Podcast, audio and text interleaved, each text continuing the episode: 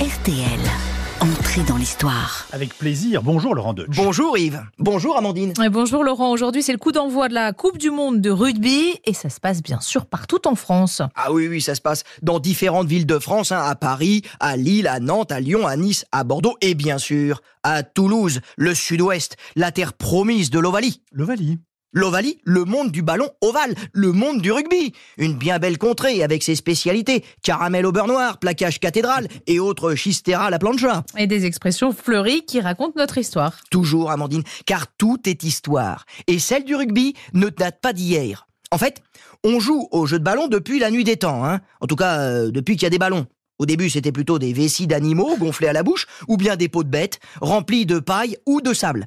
Pendant l'Antiquité, le monde gréco-romain joue à l'arpastum, Ah. un sport collectif avec une balle, considéré comme l'ancêtre du rugby. On en voit d'ailleurs des représentations sur des mosaïques en Sicile. En France, on avait la soule, un jeu traditionnel du Nord-Ouest, qui lui aussi est considéré comme l'ancêtre du rugby, et qui aurait peut-être, je dis bien peut-être, été introduit en Angleterre lors de l'arrivée de Guillaume le Conquérant en 1066. Ah oui, si vous dites aux Anglais que le rugby a été inventé par les Français, on est reparti pour une guerre de 100 ans, Laurent. Ah ça c'est sûr, parce que ce sport tel que nous le connaissons aurait été inventé en 1823 dans une ville anglaise, la ville de Rugby, dans le Warwickshire, d'où son nom.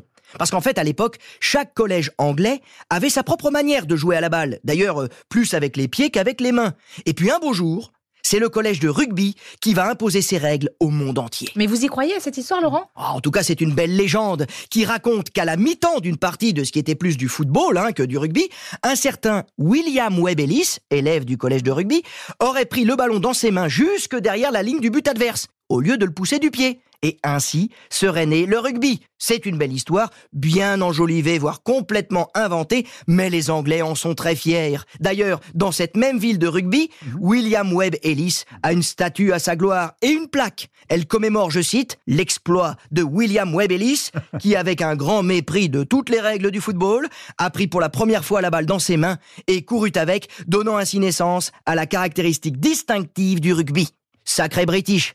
En tout cas, j'espère qu'on leur mettra une pile, au nom de nos ancêtres joueurs de Soule et au nom de Guillaume le Conquérant. Ah, C'est une longue histoire d'amour entre la France et l'Angleterre. En tout cas, la Coupe du Monde de rugby, c'est chez nous et jusqu'au 28 octobre. Lundi, on parle de quoi? On va parler d'un anniversaire terrible, celui du 11 septembre. Mais attention, ce n'est pas celui que vous croyez. À lundi, bon week-end Laurent. À lundi